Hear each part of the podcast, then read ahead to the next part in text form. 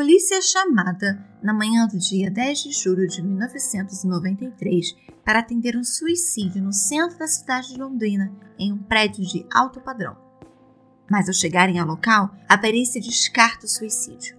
Começa então um dos casos mais longos de Londrina e um dos que marcaram e ainda marcam a história criminal do estado do Paraná. O episódio de hoje é o caso do crime do triplex. Oi, pessoas, tudo bom? Primeiramente, sejam bem-vindos. Meu nome é Gisele e esse é o Sob Investigação. Como vocês estão? Espero que vocês estejam todos muito bem. Quero deixar registrado aqui meu parabéns aos ganhadores do concurso Jefferson e Maísa. Muito obrigado por participarem do primeiro sorteio do podcast. Espero que eu possa fazer vários outros. E meu muito, muito, muito, muito obrigada aos novos apoiadores Camila Avelino, Bárbara, Marília Laiane, Flávia Shoa e Aldrin Tenreiro. Vocês são maravilhosos, gente. Muito, muito obrigada. E ouça os episódios exclusivos na Aurelo, hein? E se você quer também se tornar um apoiador, é só participar da campanha na Aurelo. Tem aqui na descrição o link. A partir de R$ reais você já pode ajudar e muito. E se você não pode se comprometer mensalmente, tem o Pix do podcast sob investigação, com dois O no final, arroba gmail.com, que também está aqui na descrição. O apoio financeiro de vocês é muito importante para o podcast conseguir existir, mas lembrem-se sempre de que o apoio moral e o incentivo de vocês também é muito importante. Sejam elogios ou críticas construtivas, a participação de vocês, gente, faz muita diferença. E se puder, claro, ouçam os episódios no Aurelo. A cada reprodução, ela paga um valor simbólico, isso também ajuda bastante. Para quem está me ouvindo agora no Spotify, um obrigado especial para você. Eu vi a quantidade de pessoas em que o Sob Investigação esteve presente no Spotify Rapids e eu confesso que não imaginei que a gente já tá no top 5 de tanta gente. Eu, gente, eu falo, vocês não acreditam, mas eu ainda me imagino sempre falando literalmente sozinha. E eu fico sempre chocada em perceber que eu absolutamente, realmente falo sozinha mas que tem tantas milhares de pessoas que me ouvem. E o mais importante e o que mais me impressiona é que vocês gostam. O Sob Investigação só tem 10 meses, é um bebê ainda. Mas que bom que vocês gostam e que bom que vocês estão aqui para me acompanhar nesse processo de melhora e de crescimento, porque é o que eu quero para todos nós. Que tanto eu, Gisele, aqui no Sob Investigação, cresça, como eu quero que você que está me ouvindo também cresça seja no seu trabalho, seja no seu empreendimento, ou seja naquilo que você se propõe a fazer porque você gosta de fazer, eu desejo muito crescimento e muita sorte para todos nós, porque todos nós merecemos. Nunca, nunca se esqueça disso.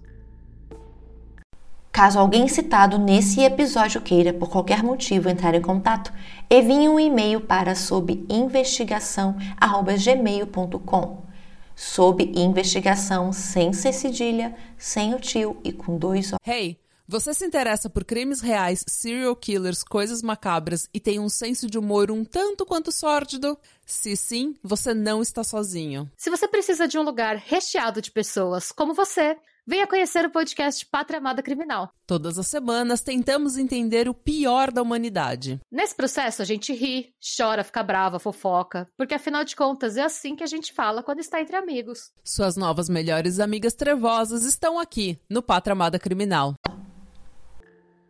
Agora, bora para mais um caso?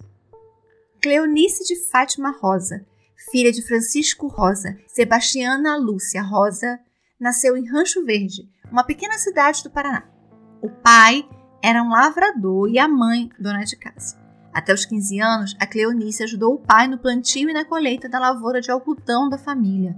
Aos 15 anos, ela foi para Londrina trabalhar na casa de Lucinda Del Ciel, que era esposa do, na época, prefeito da cidade, José Antônio Del Ciel. Em 1992, aos 24 anos, a Cleonice foi trabalhar para a irmã da Lucida, a Wanda de Souza Pepiliasco.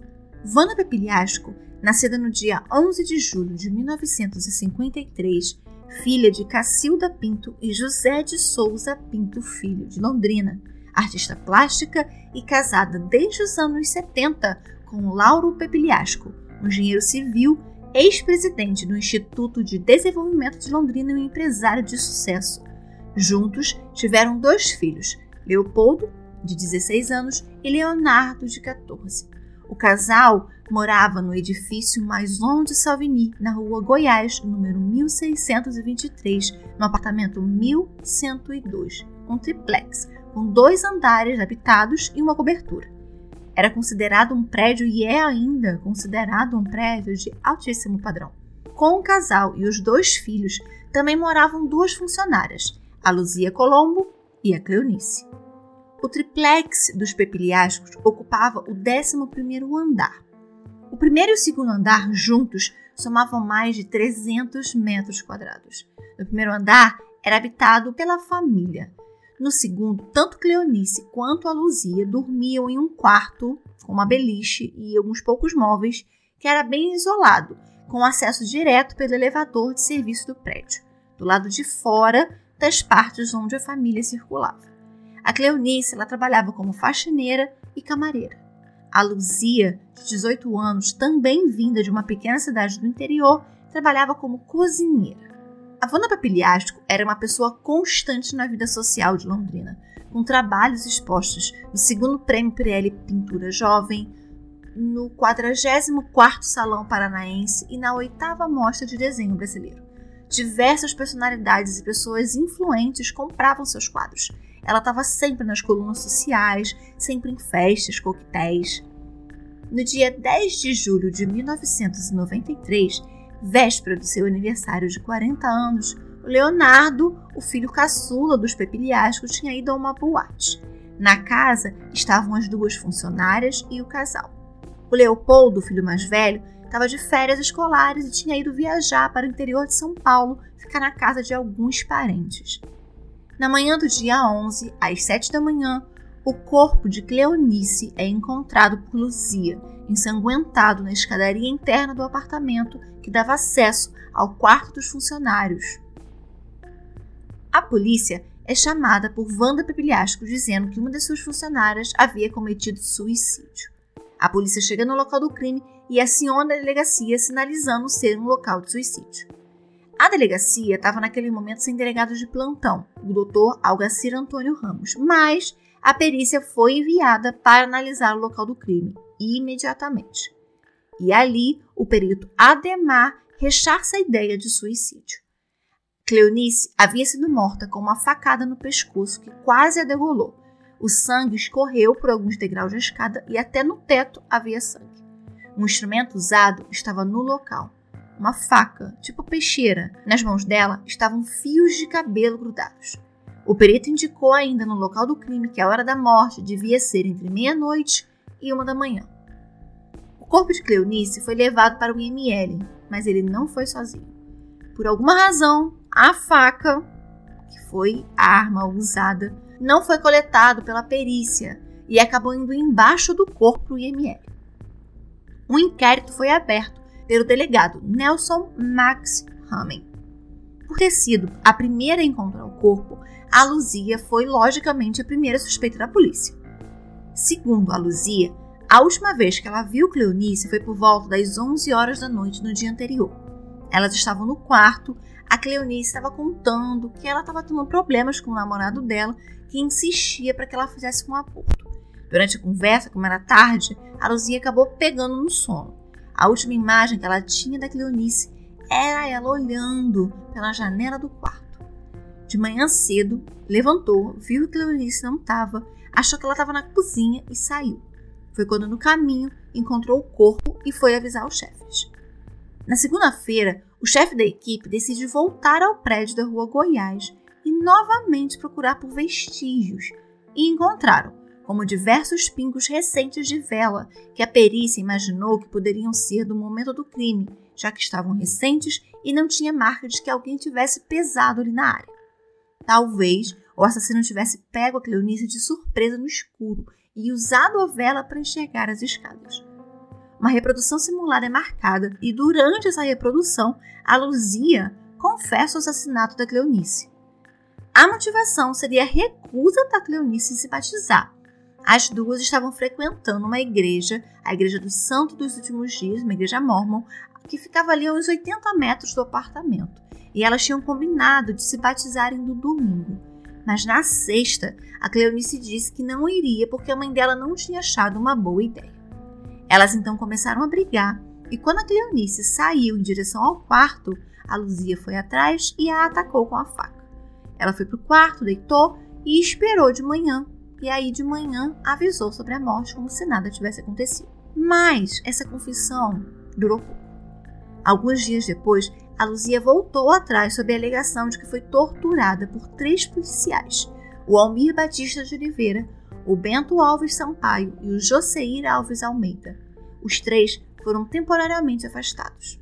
Eles teriam pego ela na casa da tia, onde ela estava, jogaram ela dentro de um carro e a encapuzaram levaram para a beira de um rio, obrigando ela a tirar roupa e colocando várias vezes a cabeça dela dentro da água, ameaçando de afogá-la caso ela não confessasse. Ela tinha hematomas pelo corpo e a polícia a soltou dois dias depois da prisão. A necrópsia de Cleonice apontou dois ferimentos no pescoço, um mais superficial e outro que quase seccionou toda a traqueia. Também foi encontrado lesões que pareciam ser de defesa, marcas de agressão no abdômen e também foi coletado líquido seminal. A Cleonice tinha sido maltratada, torturada, agredida e morrido por esgorjamento. Muito se fala sobre ela ter sido degolada, mas o termo correto é esgorjamento. A degola é um ferimento que é feito na parte de trás do pescoço por um instrumento ou cortante ou corto contundente, que ela faz também faz um corte e também causa algum tipo de trauma. No esgorjamento, esse ferimento ele acontece mais na parte da frente do pescoço. Sabe ali aquela parte mais ou menos onde fica o que a gente, a gente geralmente chama de gogó? Então, nessa parte. Então, o ferimento causado na frente, que nessa parte anterior do pescoço, é chamado de esgorjamento. Se ele acontece na parte de trás, é chamado de degola. É justamente por causa Inclusive, o nome vem, não sei se exatamente vem disso, mas você pode é, fazer essa conexão de palavras, tá? A degola com a gola de camisa. A gola da camisa, das blusas, sempre fica aonde? Na parte de trás do pescoço. Então, a gente geralmente faz esse tipo de ligação entre degola com gola para entender que é um ferimento que é causado na parte posterior do pescoço. Um vizinho, ele é ouvido, o Reginaldo Chaves, e ele disse que na casa dele, ele tinha ficado ali na cozinha até mais ou menos uma hora da manhã. E essa cozinha ficava relativamente próximo, fazia divisa com uma das paredes do apartamento dos Pepiliasco. E até aquela hora, uma hora da manhã, ele não tinha ouvido absolutamente nada de normal ou de diferente. Os amigos da Cleonice e o namorado dela também foram ouvidos tanto sobre a vida da Cleonice, tanto quanto sobre o aborto que ela teria feito, todos ouvidos na delegacia. A polícia então se volta para o Leonardo, de 14 anos. No primeiro depoimento da polícia, os pais dele não disseram que ele estava em casa, nem citaram o horário que ele tinha chegado, omitido essa informação. Na segunda perícia, com as fotos do crime, o horário provável da morte foi passou a ser de entre duas e três da manhã, o que batia com o horário que Leonardo disse depois que tinha chego em casa. Com a investigação acontecendo, os pepeliascos viajaram. Ao retornarem uma semana depois, o Leonardo passou por um exame corporal e foi encontrado escoriações no antebraço direito, nas duas mãos, hematomas nos joelhos e um corte no dedo indicador esquerdo. Mas como o exame foi feito somente oito dias depois do crime, e a família viajou, a justificativa dos ferimentos era de que ele esteve no sítio da avó, em São Jerônimo da Serra, e lá ele se lesionou. O depoimento de Wanda era de que no dia 11 de julho ela estava dormindo com o marido lá na suíte deles, quando o Lauro acordou ela. A Luzia entrou correndo no quarto, dizendo que a Cleonice tinha feito uma besteira, que ela tinha se matado.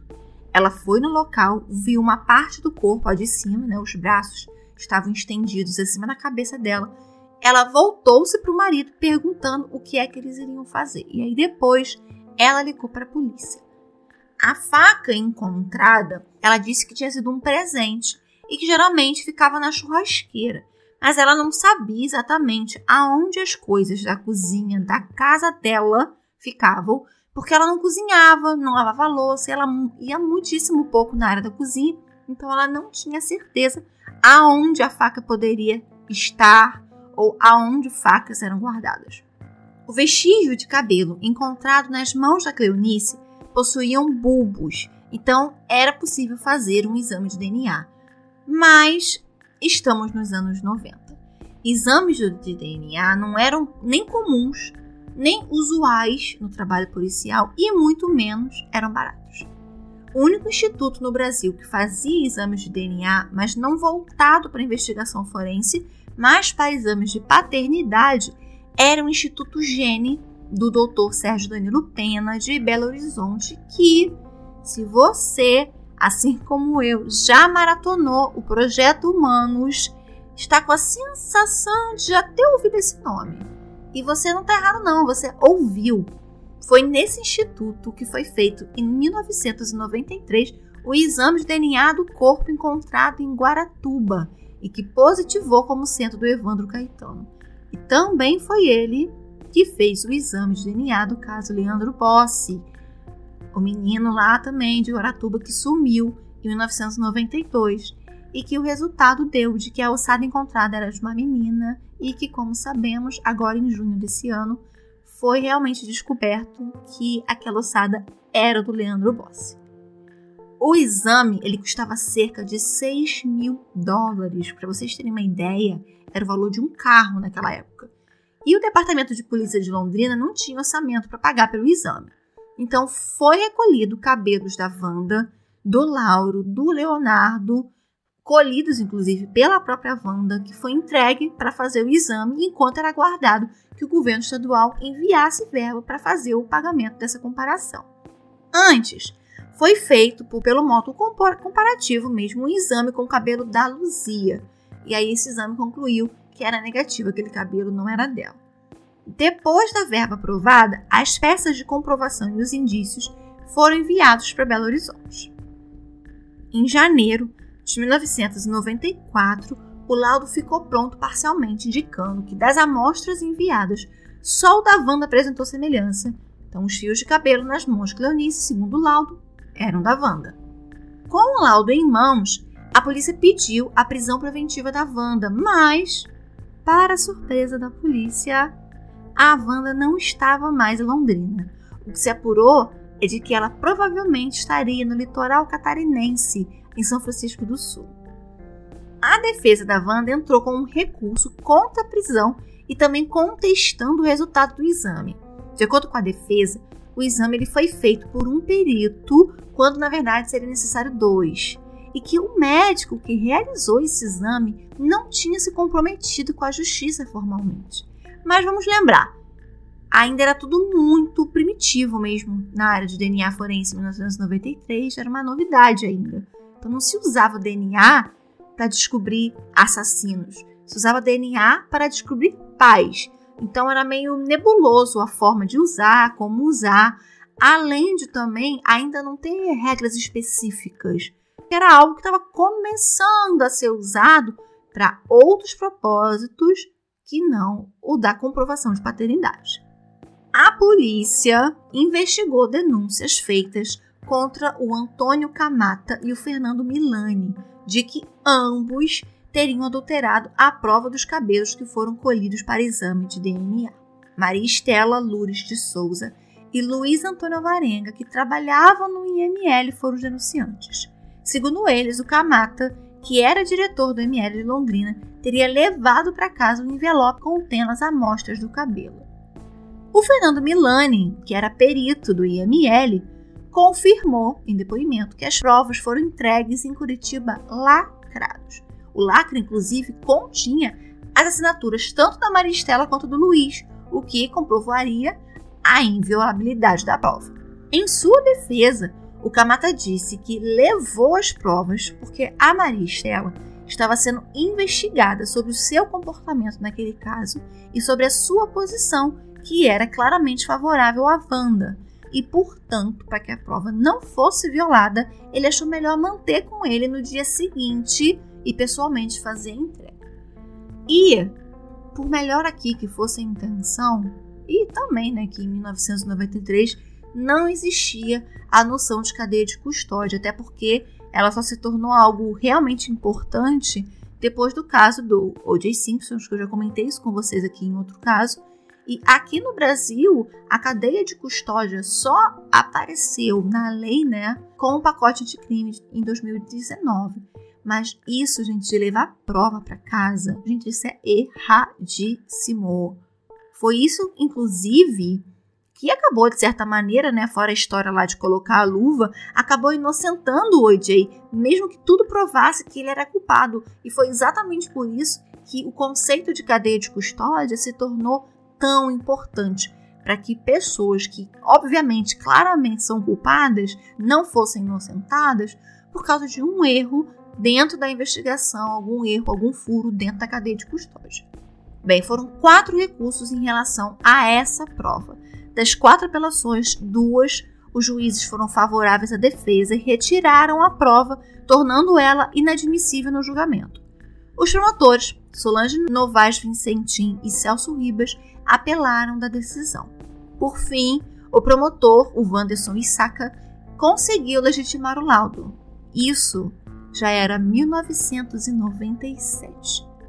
E durante anos e anos e anos, inúmeros e incalculáveis recursos foram impetrados pela defesa da Wanda. O Ministério Público tinha certeza da culpa dela e a do Leonardo.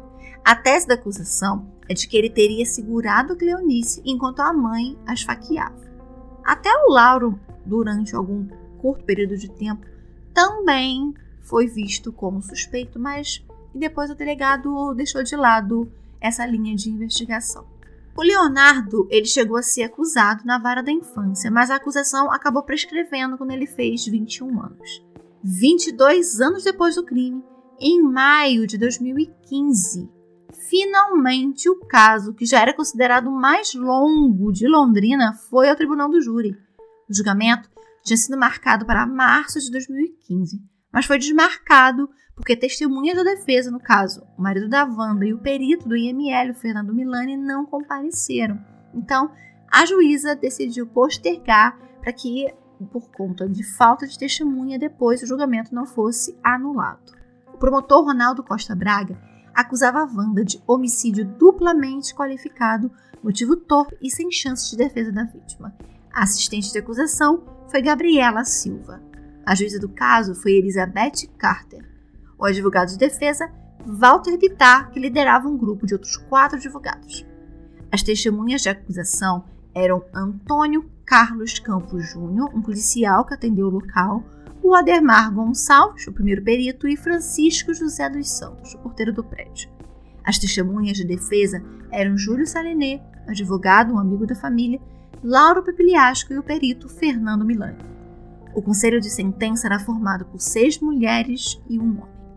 O julgamento durou 12 horas, com a presença não só da família da Cleonice, mas a da Luzia também.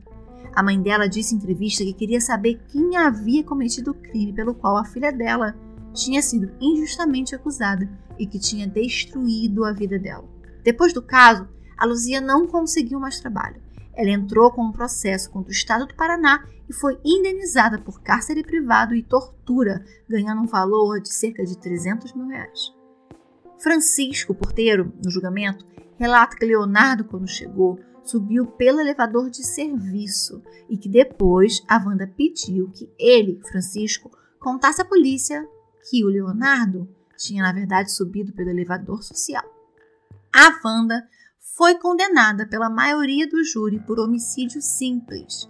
A juíza deu a ela oito anos e seis meses de condenação em regime fechado, mas podendo recorrer em liberdade. E pela porta da frente, a Wanda saiu. Mesmo depois de 22 anos, as famílias das vítimas precisaram ver a antes acusada e agora condenada sair mais livres do que eles. Tanto a defesa quanto a acusação não ficaram felizes com a conclusão do julgamento. A defesa queria a anulação do júri, a promotoria uma pena maior. Ambos recorreram do caso que era agora conhecido como crime da Rua Goiás. Em 2016, o Tribunal de Justiça do Paraná reduziu a pena para oito anos e quatro meses. Uma decisão do STJ ordenou que a Justiça do Paraná prendesse novamente Ivana Pepeliasco em 2016. E no dia 1 de dezembro de 2016, ela foi presa na casa que a família tinha em Cuiabá, Mato Grosso. Porém, se você pensa que agora sim ia acabar, não, não. Em cinco dias, a defesa dela conseguiu um habeas corpus e ela foi solta. Em outubro de 2020, finalmente, o caso chegou a transitado julgado, que é quando não tem mais como recorrer da sentença e ela teria que ser presa novamente e agora, em definitivo.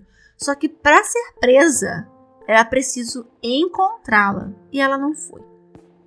Algumas peças do trabalho dela fizeram parte de uma exposição ano passado, 2021, do Museu de Arte de Londrina. Mas eu acho que eles acabaram se tocando e tanto o vídeo da exposição quanto qualquer menção ao nome dela foi cortado. Gente, para quem quiser, é só no YouTube lá procurar é, que vocês vão ver o vídeo era uma exposição chamada Obras do Jardim. Vocês vão ver o corte seco que tem quando eles falam dos expositores, porque o nome da Wanda era o último. Eram cinco expositores e depois do quarto nome era o nome da Wanda. E aí vocês vão ver lá que tem um corte seco no vídeo justamente porque eles fizeram esse corte do nome dela, assim como também fizeram um corte seco no restante do vídeo, onde eles falam não só da, dos trabalhos da Wanda, como também eles contam toda a história da carreira dela. Ela agora está com um novo advogado, Dr. Fausto, que reanalisou o processo e diz que vai atrás da inocência da Wanda. Tem uma entrevista dele no podcast chamado Banco dos Réus. E, gente, vale muito a pena conferir não só a entrevista dele, como todo o podcast. Ele fala de casos que aconteceram em Londrina. Então é bem, ele não tem muitos episódios, ele é relativamente curto, mas ele é muito bom, produzido pela Folha de Londrina, então vale muito a pena vocês irem conferir. Sobre os resquícios de vela na cena do crime, isso é interessante. No julgamento, a Wanda falou que dois dias depois do crime, que seria na segunda, aquela mesma segunda que os peritos voltaram lá, ela mais cedo naquele dia tinha levado um diácono lá chamada Alcir Bueno, que tinha sido indicado pelo padre da catedral, que a mãe dela frequentava. E aí ele tinha ido lá para abençoar o local e que ele usou velas. E aí essas velas deixou vários pingos por lá. Em 15 de julho de 2022, em Cuiabá, Lauro Pepiliasco morreu de complicações de câncer.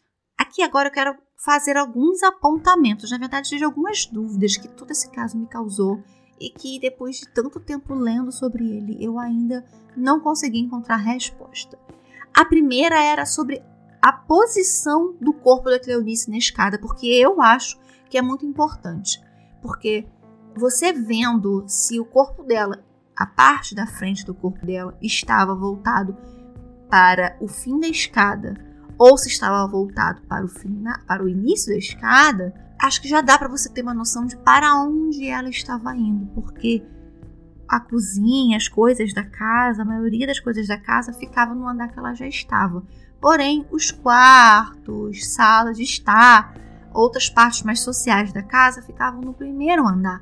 Então, se ela estava, estava caída para o andar de baixo ou se ela estava voltada para o andar que ela já estava, eu, pelo menos na minha opinião, que não sou perita, não sou especialista, eu acho que daria para a gente entender mais ou menos qual teria sido a dinâmica ou quem teria sido culpado de realmente matar, porque o que falta nesse caso é uma motivação clara. E eu não sei se as pessoas que investigaram esse caso, que vamos abrir aqui um parêntese enorme, o caso foi não foi muito bem investigado, realmente há falhas nesse nesse inquérito policial. É, diversas falhas, até do erro de a perícia não coletar a faca, que é um instrumento, é arma do crime, como que deixa levar para o IML. O IML não é local de prova de local de crime, é local do corpo, não é local para fazer exame de local de crime e muito menos de instrumento de arma de crime, não é o local. Então, como que eles permitem, como eles não percebem que a arma foi embaixo do corpo? Também tem o fato do delegado não estar tá na hora do chamado, então assim, é uma falha também, eu acho, tá? É só achismo, gente. Eu não sou da área, não sou especialista. Também é uma falha. É, há aí a quebra da cadeia de custódia, apesar de na época não haver cadeia de custódia, mas você retirar do Instituto Médico Legal uma prova tão importante como essa, você levar para sua casa, mesmo que nada você faça com ela, que ela não seja violada, você acaba deixando dúvidas sobre aquela prova. Então, independente de haver cadeia de custódia ou não, eu acho que é uma coisa meio óbvia. Então, ali há um erro, foi um erro. E aí depois tem a questão do aborto da Cleonice. É muito citado essa questão do aborto, porém, não me parece que ele foi bem investigado. Realmente existiu um aborto? Aonde ela fez esse aborto? Será que o noivo dela, o namorado dela, tinha acesso ao prédio? Né? Ou não? Será que ele teria razões, já que ele estava insistindo para que ela abortasse? Ele teria alguma razão para entrar na casa ou para agredi-la de alguma forma? eu acho que aí também faltou um pouquinho de maiores investigações, ou de que pelo menos as fontes que eu procurei, ou que no processo tivesse, não, a parte do processo, óbvio que eu tive acesso, tivesse essa informação, né? Que a, as fontes tivessem ido dar uma investigada melhor nessa informação, porque eu acho, porque eu acho que é uma questão importante dentro do caso, dentro desse assassinato, até porque um outro ponto que também eu acho falho da investigação é o caso do líquido seminal. Então foi encontrado sêmen nela. E até onde eu saiba, ou até onde eu tenho estudado, o, o sêmen, o espermatozoide, ele fica vivo até 48 horas no canal vaginal. Então, ela com certeza tinha feito sexo pelo menos entre o dia 8 e o dia 10. Então, com quem ela teria feito sexo? Foi com o namorado? Foi com alguma outra pessoa? Eu sei que eles parece que eles chegaram a coletar material do Leonardo, mas o exame simplesmente não foi feito. Né? Então, assim, por que, que eles coletaram do Leonardo, mas não teriam coletado do namorado dela? Ou então do Lauro? Ou então de um, algum outro homem que frequentava, até o mesmo namorado da Luzia, porque a Luzia também tinha um namorado. Então, por que não coletar de outras pessoas. E se foi coletado, por que não está tão claro assim nas fontes? Também fiquei me perguntando. E também sobre o ataque, né? Em que posição que estava esta pessoa que a atacou? No laudo necroscópio diz que a Cleonice, se não me engano, tinha 1,68m, 1,70m. Então ela era relativamente alta, pelo menos para mim que tem 1,64m, ela era mais bem mais alta do bem mais alta não, mas ela era mais alta que eu. Então, para que essa pessoa a atacasse a ponto de cortar aonde fica aqui nessa parte da frente, ou a pessoa pegou por trás, né? E, e por trás cortou a garganta dela, ou então ela, a pessoa pela frente pegou a faca e num golpe só acabou sendo um golpe tão forte a ponto de quase é, cortar inteiramente a traqueia dela. Então, precisaria ser alguém maior do que ela, mais alta. Precisaria ser alguém com uma determinada força para que, se estivesse de frente, acertasse ela numa violência a ponto de causar um ferimento tão grave como é um escorjamento. Então, isso também eu senti falta, é, tanto no pedaço de laudo que eu consegui. Não estou dizendo que não existe essa informação, gente. Eu só estou dizendo que eu não consegui encontrar essa informação, mas eu não tive, né? Lembrando, eu não tive acesso ao processo. Então, não tive, então, portanto, acesso ao lado necroscópio inteiro para saber se lá no laudo o médico legista ou o perito criminal do caso tenha colocado essas informações. Mas eu, Gisele, senti que esse tipo de questionamento faltou em todas as fontes que trataram do caso porque eu acho que isso ajudaria a desvendar, afinal de contas, quem matou. Será que a Wanda teria força para matar? E se foi ela que matou, por qual razão seria? Ciúmes? Qual seria o motivo do assassinato da Cleonice de uma maneira tão bruta, tão grave, e ainda dentro da própria casa da Wanda, né? Que seria uma coisa tão óbvia. Então, será que foi uma morte planejada ou foi uma morte que aconteceu no calor do momento? Ficam aí várias questões, gente, que eu espero um dia eu conseguir solucionar todas. Eu vou ficar de olho nesse caso para saber se algum dia finalmente veremos Wanda Pepiliasco condenada pelo assassinato de Cleonice é, atrás das grades ou não.